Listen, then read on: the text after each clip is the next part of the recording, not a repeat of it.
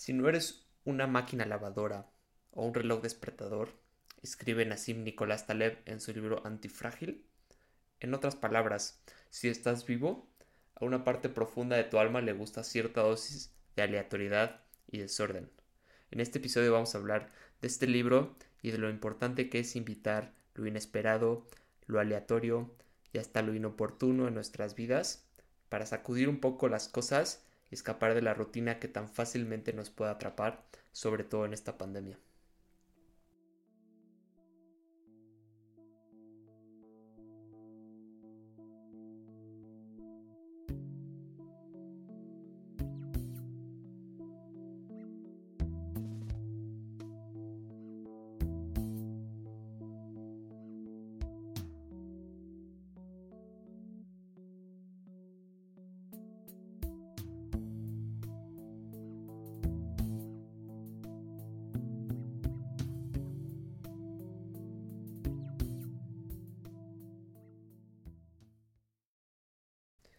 Lo inesperado y lo desconocido nos puede provocar mucho miedo, ¿no? Saltar al vacío, eh, no tener un plan, puede ser algo aterrador. Y quiero aclarar que el mensaje de este episodio yo lo necesito más que nadie, porque me encanta anticipar, calcular, planear, proyectar, etc.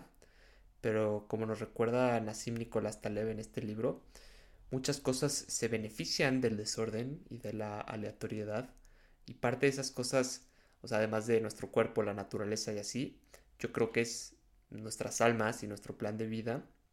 Eh, en su libro Taleb te pone algunos ejemplos buenos. O sea, dice que, por ejemplo, una taza de porcelana es algo frágil, no se beneficia de la aleatoriedad porque si la rompes, ¿no? si la avientas, pues ya valió, es una taza de porcelana. Y de ahí la mirada que te echa tu abuela cuando tú siquiera la empiezas a, mirar o tocar. Entonces esas son cosas frágiles, no les conviene el desorden, los muebles, cosas este, muertas, etc.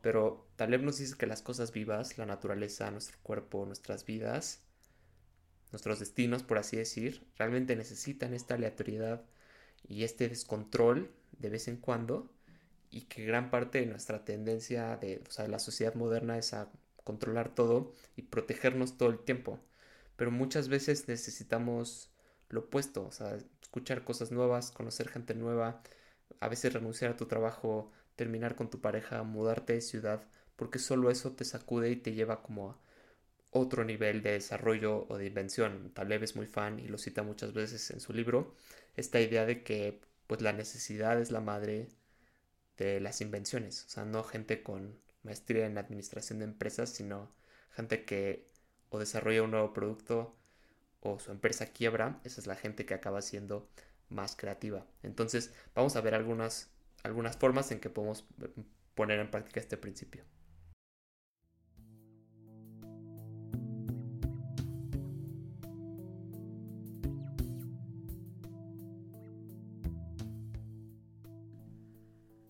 Yendo de menos a más, como les dije, yo soy una persona muy estructurada, entonces Empecé haciendo cosas pequeñas y de hecho ahí sigo. Por ejemplo, no sabía entre cuáles dos libros empezar y estaba pensando y pensando hasta que ya tiré una moneda y, o sea, y elegí el que salió, ¿no?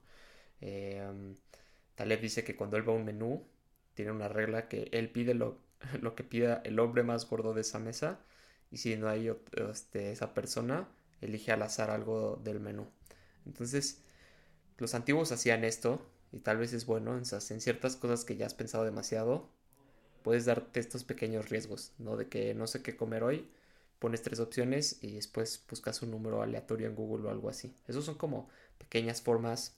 Eh, también he estado escuchando cosas nuevas, ¿no? O sea, me en el carro podcast que nunca había escuchado o canciones, etcétera. Eso puede ser algo bueno. Esa sería como la etapa 1. La etapa 2 yo creo que es eh, aprender cosas nuevas, empezar a desarrollar nuevas habilidades o empezar a pensar como en un plan diferente para tu carrera. Puede ser también cosas como salir con alguien, o sea, salir con alguien, en general alguien nuevo. Em, ¿Qué más? Puede ser, sí, empezar a contemplar nuevas opciones, nuevas carreras, empezar a tocar un nuevo instrumento, por ejemplo, empezar a escribir un libro, ciertas cosas que sean distintas, trabajar en otros lados de tu casa o en otros lados en general, otras cafeterías, etc. Eso puede ir también introduciendo ciertos cambios. Eh, y por supuesto, el nivel más alto eh, son cosas a veces externas, ¿no? Por ejemplo, la pandemia, pues es un gran shock, por así decirlo. Em, es algo inesperado, inoportuno, etc. Pero tú a veces lo puedes provocar a propósito, puedes irte de viaje a un lugar que te incomode, puedes mudarte a otra ciudad solo para ver cómo es la vida ahí.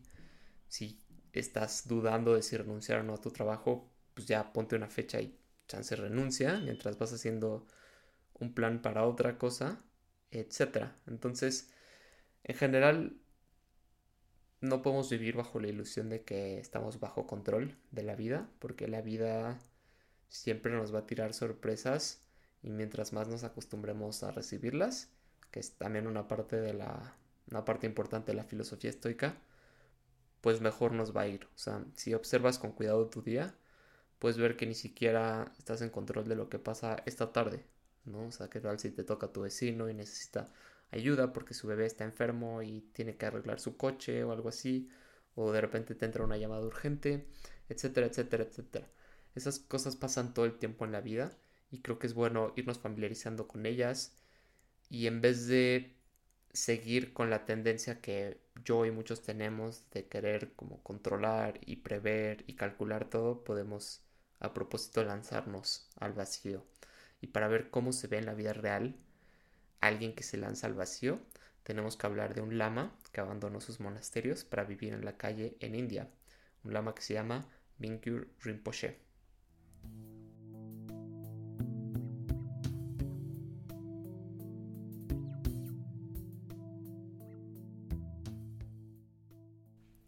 Mingyur Rinpoche, eh, que es un lama que nació en Nepal y después entrenó en Tíbet, es el de los mejores ejemplos que yo he encontrado para ver lo que es alguien antifrágil o una vida antifrágil. Él era lo que en Tíbet llamaban tulku, o bueno, llaman tulku, y con esto se refieren a alguien que reconocen como la reencarnación de un gran lama, ¿no? O sea, desde niño lo identificaron como alguien muy adepto espiritualmente, entonces desde desde niño estaba en retiros. A los 13 años estuvo en un retiro de 3 años. O sea, imagínense, de los 13 a los 16, estar meditando en cuevas y con monjes todo el día. Y así estuvo toda su vida muy protegido. Dice que a los 17 años su mamá regañó a su acompañante porque este monje caminó solo un par de cuadras. Entonces, extremadamente sobreprotegido. Dice que se sentía ya atrapado como en sus roles, ¿no? que vivía como un príncipe, que todo el mundo lo trataba increíblemente y demás. Entonces hizo lo que allá en Tibet llaman eh, Wandering Retreat, que sería como retiro de ambulatorio, ¿no? Y básicamente agarró dos libros sagrados, 150 dólares, y se escabulló en la noche de sus monasterios dejando una notita y se fue a vivir a las calles en la India. Empezó en Varanasi, después se fue a otros lados, e incluso llegó a vivir como en cuevas. Dice que se familiarizó con el miedo a los tigres y los leopardos y, o sea, vivió todo tipo de aventuras. De hecho, casi se muere porque en algún punto tuvo disentería, ¿no? Donde pues estaba como vomitando y teniendo diarrea cuatro o cinco días continuos sin recibir alimento y todo el agua que, ingería la sacaba. Entonces casi se muere. De hecho, un visitante del parque donde él estaba ahí dormido, pues lo rescató y lo llevó a un hospital.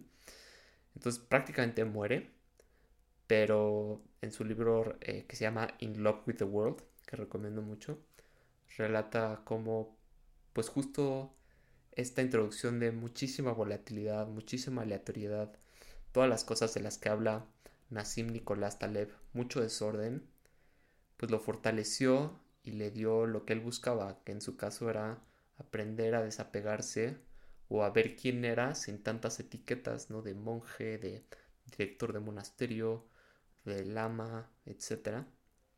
Entonces, la idea de este episodio no es que nosotros tengamos que de repente deambular en Tecamachalco o algo así, sino que intentemos ver las formas en las que nos intentamos proteger todo el tiempo o intentar eh, obtener demasiada seguridad de la vida o que todo esté bajo control y por el contrario lanzarnos al opuesto, o sea, iniciar una nueva empresa, un nuevo libro, un nuevo proyecto, abandonar cosas viejas, quizá dar un cambio radical, mudarte a otro depa, etcétera, etcétera, etcétera.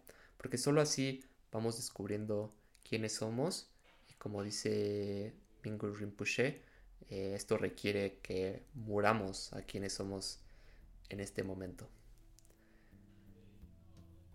Así que esa es la idea de este episodio. Espero que te haya gustado y nos vemos en el próximo.